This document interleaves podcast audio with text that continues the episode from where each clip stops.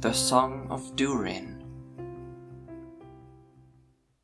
The world was young, the mountains green, No stain yet on the moon was seen, No worlds were laid on stream or stone, When Durin woke and walked alone.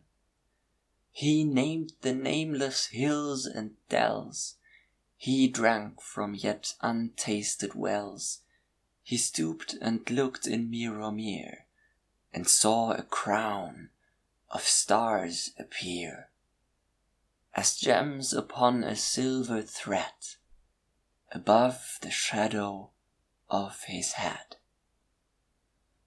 The world was fair, the mountains tall, In elder days before the fall Of mighty kings in Nargothrond, And Gondolin, who now beyond.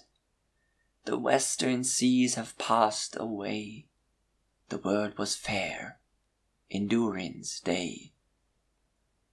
A king he was on carven throne, In many pillared halls of stone, With golden roof and silver floor, And runes of power upon the door, The light of sun and star and moon, In shining lamps of crystal hewn, Undimmed by cloud or shade of night, There shone forever fair and bright.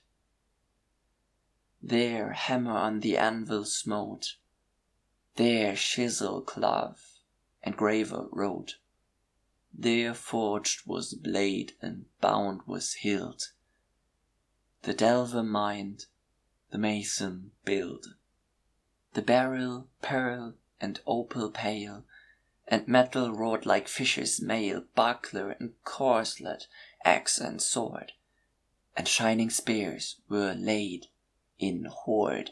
Unwearied then were Durin's folk. Beneath the mountain music woke. The harpers harped, the minstrels sang, And at the gates the trumpets rang.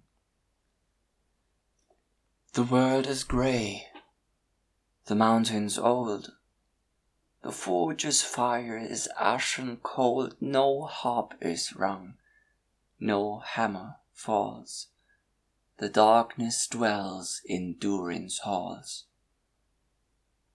The shadow lies upon his tomb In Moria, in Khazad-dûm, But still the sunken stars appear and dark and windless Mirrormere, there lies his groan in water deep, till Durin wakes again from sleep.